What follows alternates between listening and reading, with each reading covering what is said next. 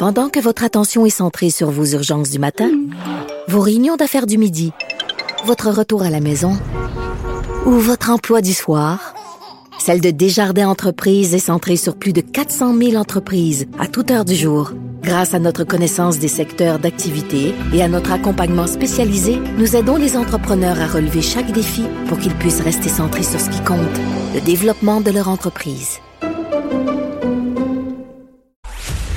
Salut tout le monde, bienvenue à l'émission. Hey, c'est vendredi, hein? On s'en va peut-être relaxer en fin de semaine et essayer d'un peu moins penser à la COVID-19. Je discutais hier avec Vincent Dessouron. On se disait, bon, ça serait peut-être le temps euh, de penser peut-être euh, à autre chose la fin de semaine. En ce moment, on se sent un petit peu obligé euh, d'écouter les points de presse et avec raison, on pense peut-être à arrêter cette pratique. J'ai hâte de voir ce qu'on va décider à cet effet-là.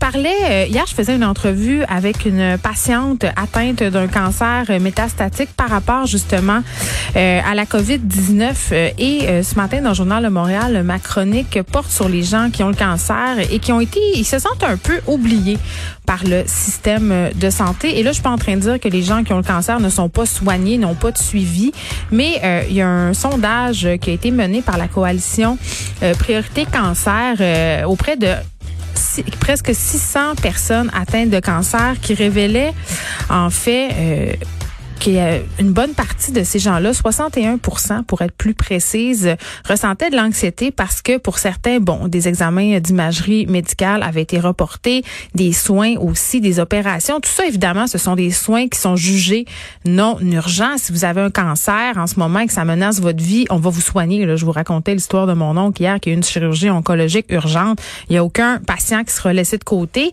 Mais quand même, pour les patients atteints de cancer, ça peut être une source de stress qui est très grande de devoir aussi se rendre à l'hôpital en ce moment, même s'il y a toute une panoplie de mesures de sécurité qui sont mises en place pour éviter d'être infectés par la COVID-19.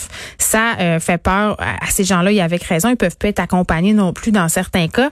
Plusieurs personnes m'ont envoyé euh, des histoires, des témoignages, euh, ce qu'ils vivent. Continuez à le faire. je vais sûrement faire quelque chose avec ça, vous donner la parole, en parler dans mes chroniques parce que ça semble vraiment être une situation assez répandue pour euh, certains patients qui sont atteints du cancer et qui en ce moment se demandent un peu qu'est-ce qui va leur arriver. Il y a des gens qui pensent aussi à subir certains euh, examens au privé pour éviter d'avoir euh, à se rendre dans le système public en ce moment parce que certains hôpitaux qui sont des points chauds par rapport à la COVID-19. Donc, vraiment, continuez à m'écrire et à m'envoyer vos histoires. On s'en va tout de suite au point de presse du gouvernement Legault.